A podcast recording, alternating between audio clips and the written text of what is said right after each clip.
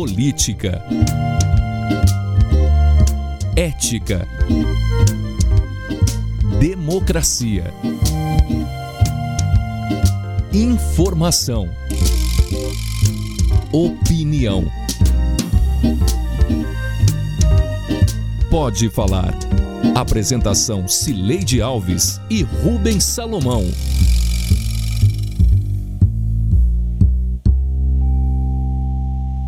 Oi, gente. Chegamos para o episódio 145 do Pode Falar, o primeiro podcast de política de Goiás com trilha sonora de Beto Estrada. Nas férias de Rubens Salomão, eu tenho a companhia do jornalista Samuel Estraioto, que está no estúdio da Sagres 730 em Aparecida de Goiânia. Oi, Samuel, tudo bem? Oi, Cileide, tudo jóia? Chegamos aqui para mais uma edição do Pode Falar após uma semana quente na política. É, teve muitos acontecimentos. Um deles foi a aproximação de Ronaldo Caiado e Daniel Vilela para uma possível aliança eleitoral em 2022 e a festa suprapartidária da bancada federal goiana para celebrar a liberação de emendas parlamentares temas deste episódio do Pode Falar.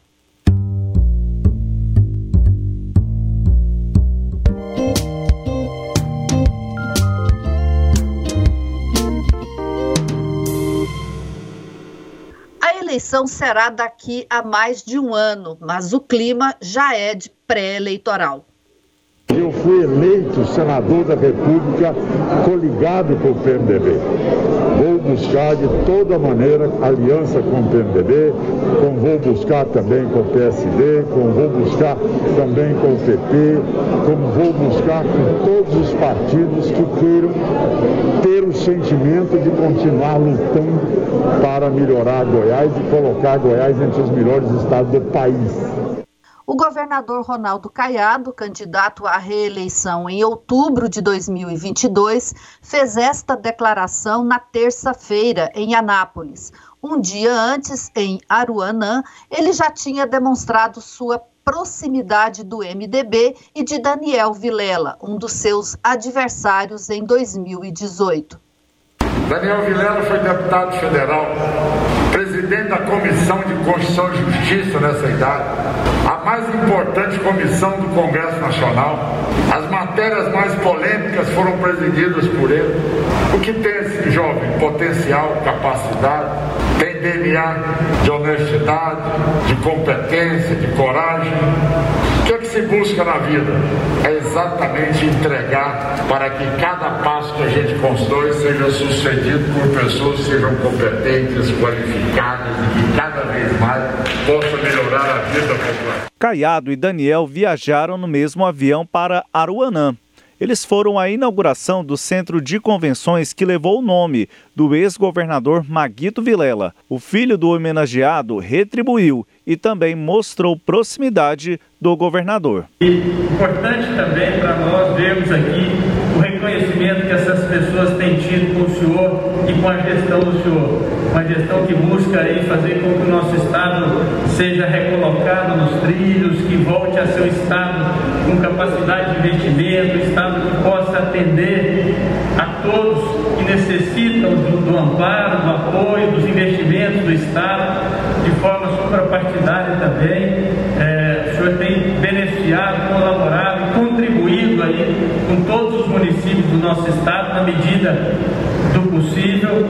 Então fica aqui também o nosso reconhecimento da figura do senhor e ao mesmo tempo nosso reconhecimento ao governo do senhor.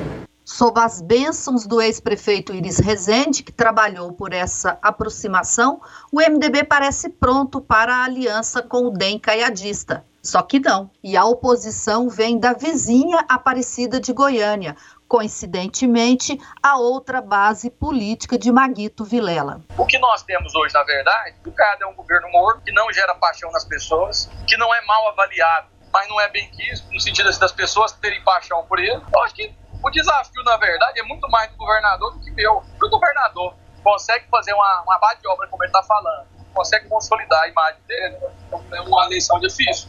Agora, eu não acredito que ele vai dar conta. Eu não acredito que com com poucos meses ele vai conseguir fazer esse, esse, esse tanto de obras aí para as pessoas mudarem a imagem dele. Porque é visto como um governo ineficiente, distante das pessoas, não é bem visto pelo funcionalismo público, muito perdido. Tem hora que ele está com o presidente, tem hora que ele não está com o presidente, tem hora que ele quer estar, tá, tem hora que ele não quer estar. Tá. De acordo com o vento bate, ele, tá, ele vai para um lado, vai para o outro. Essa entrevista aí, o Gustavo Mendanha concedeu à jornalista Fabiana Pucinelli no Jornal Popular, e aí ele não afirma em é, textualmente que é candidato, pré-candidato a governador em 2022, mas isso fica no não dito, né? Fica muito claro para quem lê a entrevista que sim, ele está tentando se viabilizar para 2022. E aí a gente antevê problemas entre os dois é, que surgiram aí do maguitismo. O Daniel Vilela, filho de Maguito Vilela, e o Gustavo Mendanha, sucessor de Maguito lá em Aparecida. Então a gente vai ver, né, Samuel, esse embate entre eles do governador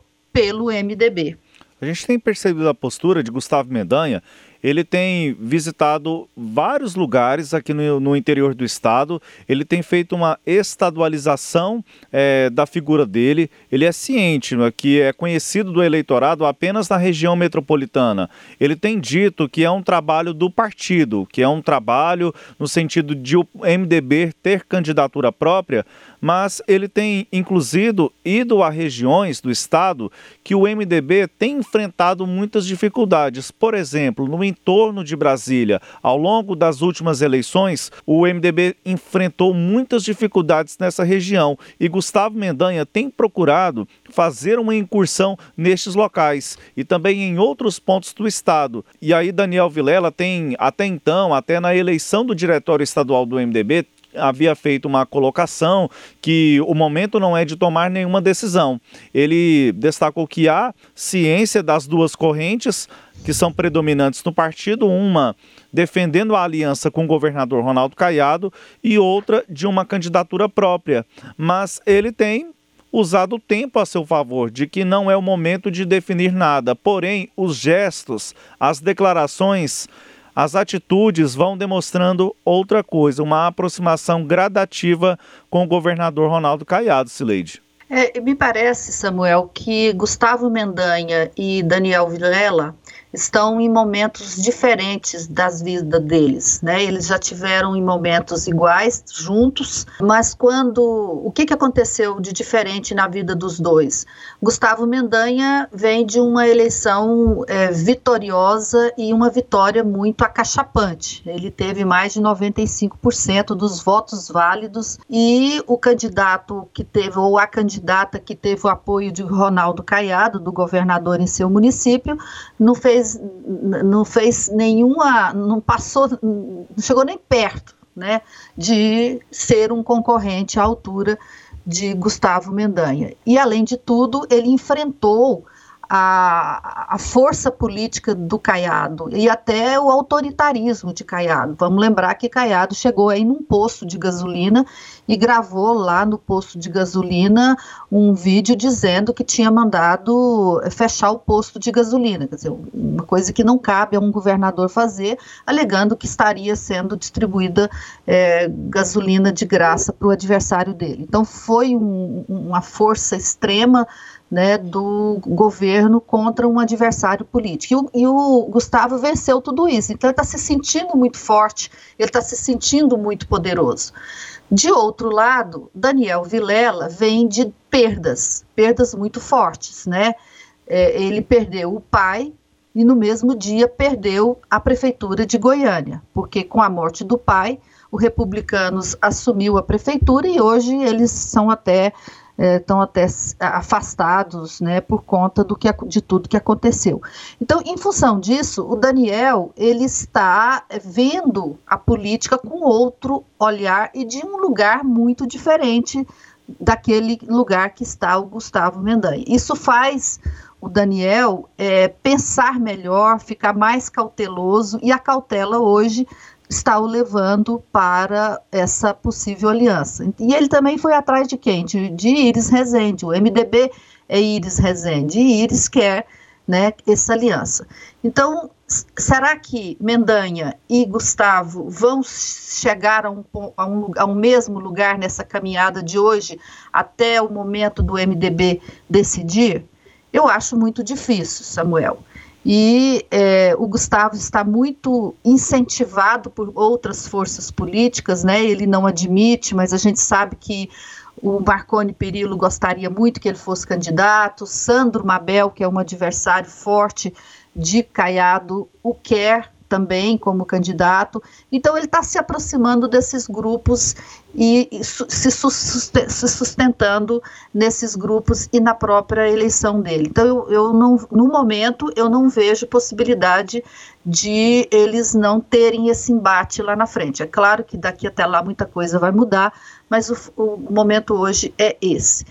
Paralelo a isso, Samuel, eu queria chamar a atenção também para essa fala do governador lá em Anápolis, que ele está tentando fazer aí uma chapa bem ampla. Caiado acha que é possível fazer uma união a favor de Goiás, né? essas coisas que todo governador que está no, no poder tenta. Né? Ele não é o primeiro a tentar, outros também já tentaram. Eu acho que o Caiado está vivendo um momento do governo dele hoje similar ao que Marconi Perillo viveu na reeleição dele é, lá no, no, final de 2001, 2002, que foi a primeira reeleição de Marconi. Bem avaliado, ele estava é, atraindo mais lideranças políticas. É o caso de Ronaldo Caiado hoje, e daí ele querer essa aliança com o PSD, com progressistas, com o MDB e com os republicanos do prefeito Rogério Cruz. E não é, não, é, não é por outro motivo que eles estão sempre aparecendo juntos em eventos em Goiânia, Samuel.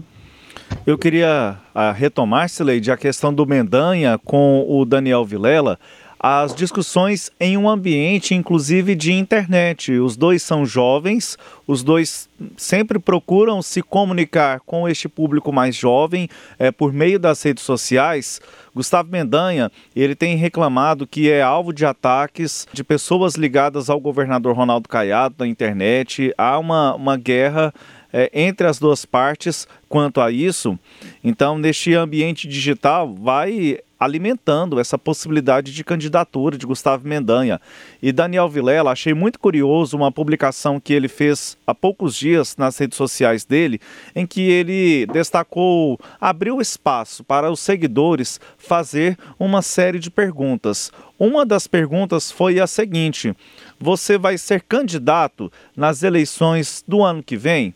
Aí Daniel foi e respondeu da seguinte forma: Não sei para qual cargo é, serei candidato, mas uma coisa digo: serei candidato em 2022. Então, Daniel, ele dando a certeza que vai participar é, da eleição de 2022 de alguma forma, ou como vice-governador, como tem sido cogitado, ou um, para uma vaga ao Senado também há essa possibilidade. Então, as discussões elas passam também pela internet, Sileide, neste instante. E eu acho que é, é eu, queria destacar, é, Samuel, a respeito disso, o seguinte: é, a, a, política goiana está passando por uma fase de transição. Né? O Íris é, aposentou-se, Maguito morreu, Ronaldo Caiado é o, um dos, nesse, nesse, topo da política aí, ele é o, o representante dessa geração mais velha. O governador quer continuar mais um mandato, né, é candidato, espera conseguir mais um mandato. Então, é, vamos imaginar que o governador consiga se reeleger. É, Gustavo Mendanha e Daniel Vilela, eles representam a nova geração. Então, os dois podem tocar, pegar esse bastão que será deixado por, por Caiado e que já foi deixado por motivo de morte e por de aposentadoria pelos dois principais MDBistas. Então, eles estão é, são os nomes naturais da nova geração.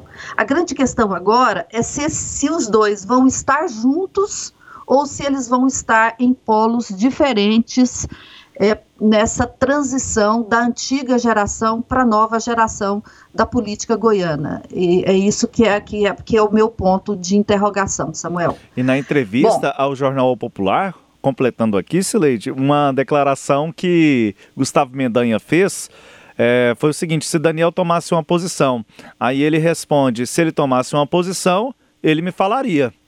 Então ele passando uma responsabilidade a Daniel Vilela.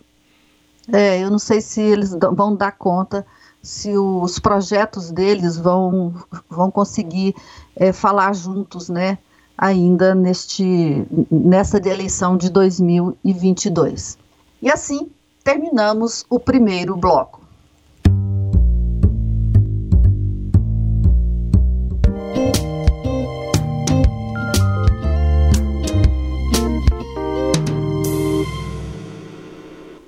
Deputados federais se reuniram em evento suprapartidário na Secretaria de Educação, patrocinado pelo governador Ronaldo Caiado, para entregar 210 ônibus escolares aos municípios goianos.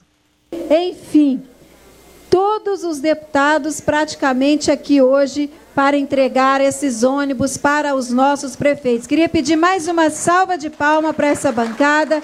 São 43 milhões de emenda impositiva que foram destinadas para a entrega de 210 ônibus escolares. Anfitrião, o governador Ronaldo Caiado deu um tom suprapartidário ao encontro. Isso que vocês estão recebendo aqui hoje, ó, é mérito dos deputados e das deputadas federais e também dos senadores da República.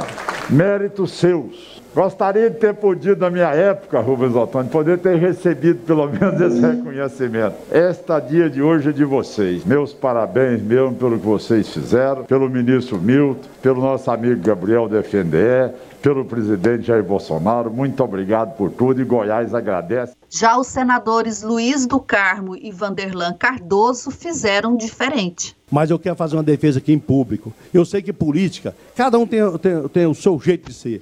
Mas se não fosse o presidente Bolsonaro, eu não tinha arrumado esse para vocês. Nenhum de vocês tinha arrumado. E agora vem uma CPI ali, aonde que não tem. Pregar com o presidente roubando. Fala outra coisa.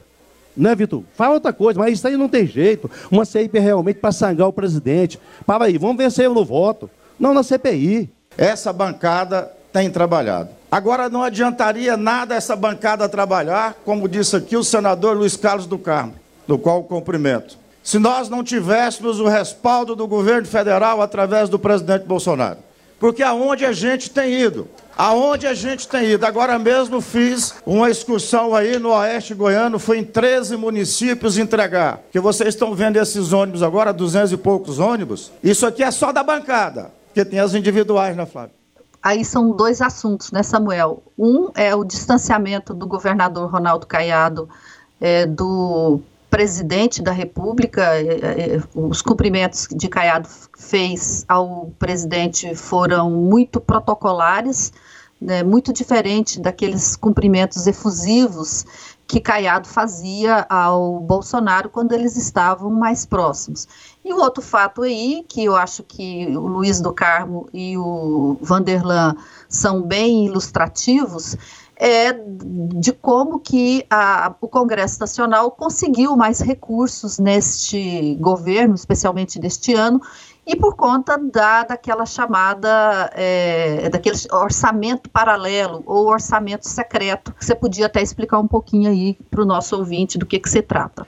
Assim, olha só, para ter uma ideia, os deputados em 2021 conseguiram quase 30 bilhões de reais para usar por meio de emendas parlamentares, sendo que 17 bilhões e meio foram sobre custódia do relator do orçamento. Aí a explicação. O problema é que isso pode gerar um, uma, uma questão mais grave em relação ao teto.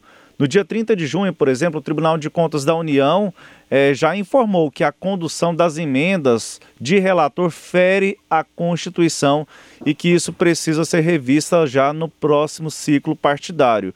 Fazendo aqui eh, algumas comparações, a gente pegando números de governos anteriores, é maior.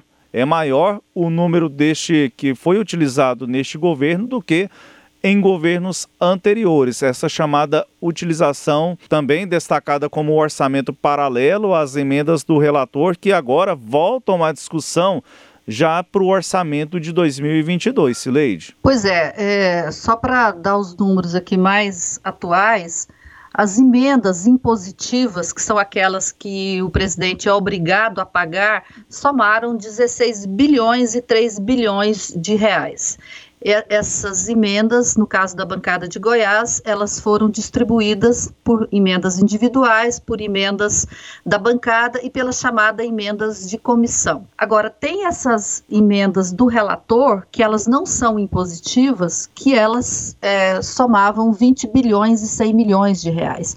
E aí, quando eu disse que o Vanderlan e o Luiz do Carmo são ilustrativos, é porque eles estão entre os parlamentares que receberam essas emendas secretas né, esse, esse, orçamento paralelo. O Estado de São Paulo fez uma reportagem em maio em que falava, informava que o Vanderlan Cardoso recebeu entre 30 e 40 milhões de reais de é, emendas dessa, desse orçamento secreto e o Luiz do Carmo, junto com outro senador, ele recebeu aí cerca de 31 milhões de reais dessa verba secreta. Então, esses acordos aí que fogem do, daquilo que legalmente, constitucionalmente, os parlamentares têm direito, tem muito a ver com essa proximidade política. Então, obviamente, Luiz para Luiz do Carmo e para Vanderlan, não interessa se o presidente está sendo ou não investigado numa CPI e se houve ou não corrupção na compra de vacinas, se houve ou não atraso na vacinação dos brasileiros, se há ou não relação desse atraso com a morte de 530 mil brasileiros.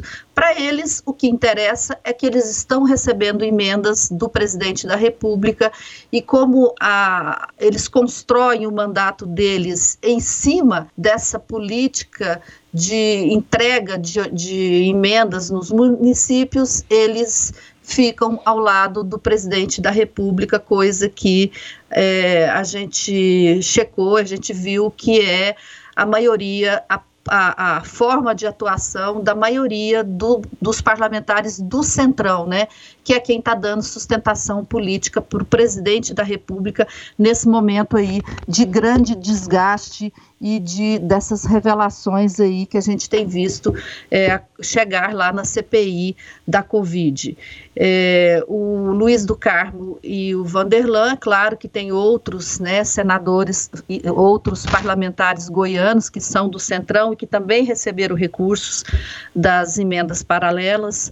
É, e aí nesse grupo estão o Vitor Hugo, que é hoje o líder do PSL, estão o deputado José Nelto do Podemos, o Célio Silveira, que é do PSDB, é, todos eles é, foram é, os nomes revelados pelo Estadão. Claro que pode ter mais, né, Samuel? A bancada goiana dos 20 parlamentares, somando os 17 deputados federais e os três senadores, 16 deles são hoje apoiadores do presidente porque estão no centrão, Samuel. E a tendência é que mais nomes apareçam agora, à medida em que o governo vai liberando recursos do orçamento de 2021. Eu citei, Sileide, agora há pouco, uma comparação deste chamado orçamento paralelo com gestões anteriores e trago aqui os números para poder ilustrar isso que eu gostaria de dizer. É um levantamento que foi feito pela consultoria de orçamento da Câmara, foi uma informação solicitada pelo portal UOL por meio da Lei de Acesso à Informação. Na gestão do presidente Jair Bolsonaro, os congressistas apresentaram 20 bilhões e 700 milhões de reais em emendas de relator por ano, em média. E aí a gente já pode considerar a inflação nesse período. No governo do presidente Michel Temer, de 2016 até 2018, foram 4 bilhões e 800 milhões de reais em média. Já na gestão da Dilma Rousseff, entre 2011 e 2015, foram 3 bilhões e 800 milhões de reais em média por ano. Então nós temos um aumento por, é, em média por ano neste período agora da gestão do presidente Jair Bolsonaro. E por que digo isso? Porque o presidente, quando ele foi eleito na campanha, ele criticou muito a questão do chamado toma lá da cá, né, da nova política, é, em detrimento de uma chamada velha política, mas é, em um momento de fragilidade do governo no Congresso Nacional, a partir da aproximação com o Centrão, começa um aumento nessas liberações de emendas para os congressistas, tanto para deputados federais quanto para senadores. E o resultado é um incremento no orçamento é, em ministérios, é, com a distribuição de maquinários, tratores, daí até chamado de tratoraço esse orçamento paralelo para áreas como o, como o Ministério de Desenvolvimento Regional. Então a gente vê um, um incremento em áreas como o Ministério do Desenvolvimento Regional, em detrimento de outras, por meio desta, deste jeitinho que foi dado no orçamento, que é as emendas do relator. Pois é, e aí só para a gente entender o que, que isso significa, né? 3 bilhões na época da Dilma, 4 bilhões na época do Michel Temer e 20 bilhões agora de, do presidente. O que, que aconteceu nesses três governos? É, aconteceu que os presidentes tinham, Dilma e, e Temer, tinham mais poderes para fazer a gestão do orçamento.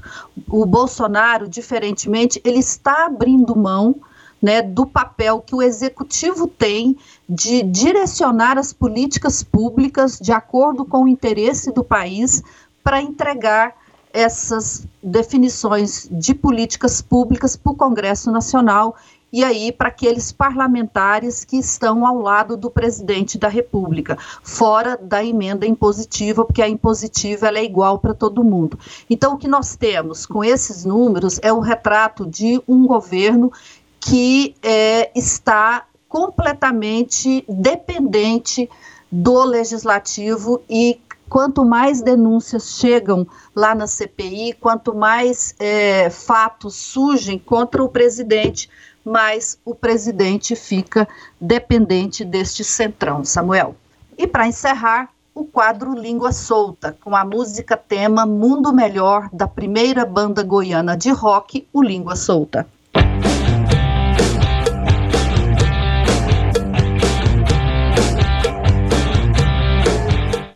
O mais desmoralizante dele seja o 17.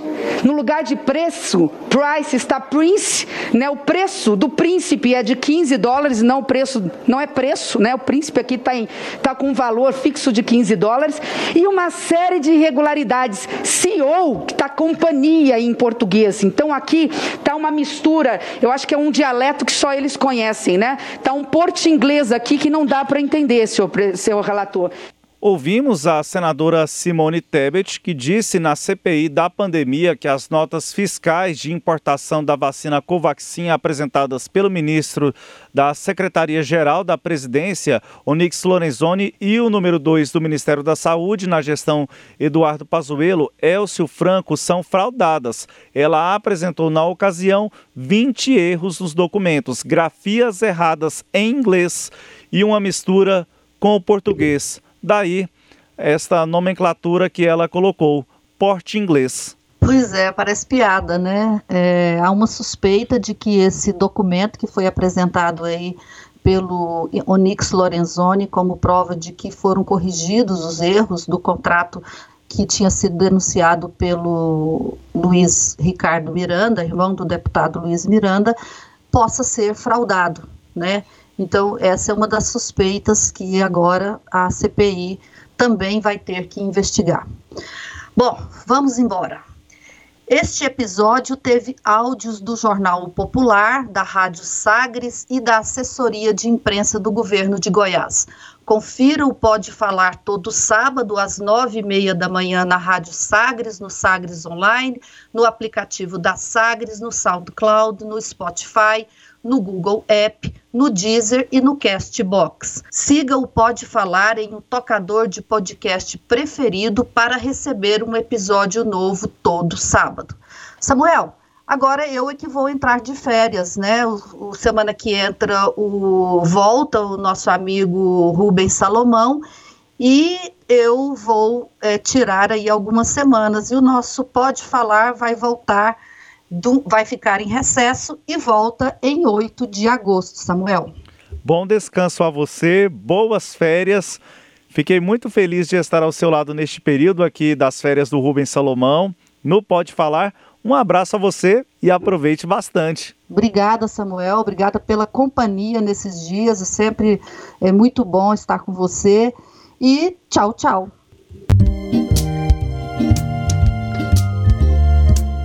Apresentamos Pode Falar com jornalistas Cileide Alves e Rubens Salomão.